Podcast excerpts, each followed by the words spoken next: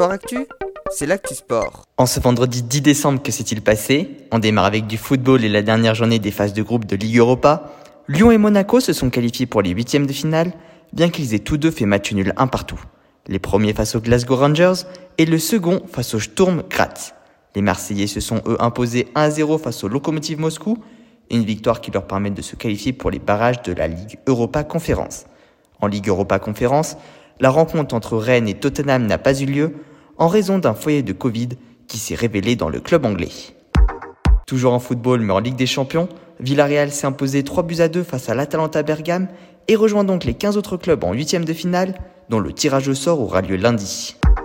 Dernière actu de football, toujours en Ligue des Champions, cette fois-ci chez les féminines, les Lyonnais se sont très largement imposés 5 à 0 face au Benfica, un succès qui leur permet d'être qualifiés pour les quarts de finale avant même la dernière journée qui sera décisive pour terminer en tête devant le Bayern de Munich. Seuls deux points séparent les deux clubs.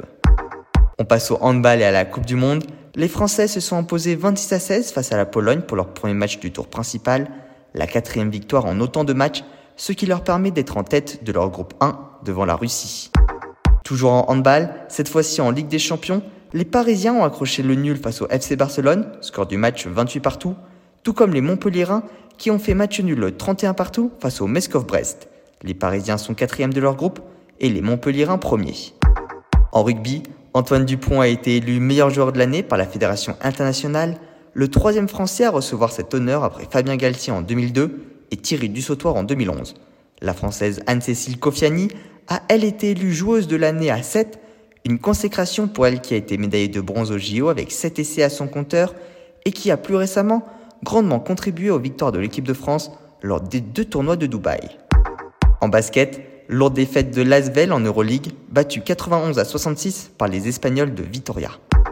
En biathlon, début du week-end à Hochfilzen en Autriche, sur le sprint, Justine Brezas-Boucher est arrivée deuxième, juste derrière la Biélorusse Anna Sola, et chez les hommes, Emilien Jacquelin est arrivé sixième, juste devant Quentin Fillon-Maillet. De bonne augure pour les poursuites et les relais du week-end.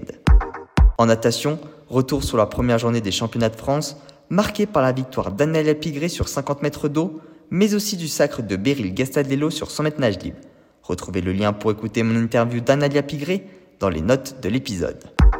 En cyclisme, la femme à la pancarte Aléo Piomi, qui avait provoqué une chute importante lors de la première étape du Tour de France, a été condamnée à une amende de 1200 euros et à 500 euros de dommages et intérêts à l'Union nationale des cyclistes professionnels pour mise en danger d'autrui et blessures volontaires.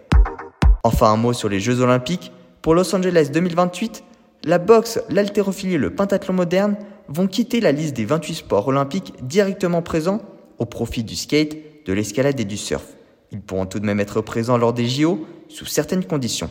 Ce choix est lié à une volonté de rajeunir l'audience des JO, mais aussi pour des raisons financières pour le cas du pentathlon moderne et à des problèmes éthiques et de gouvernance pour la boxe et l'haltérophilie.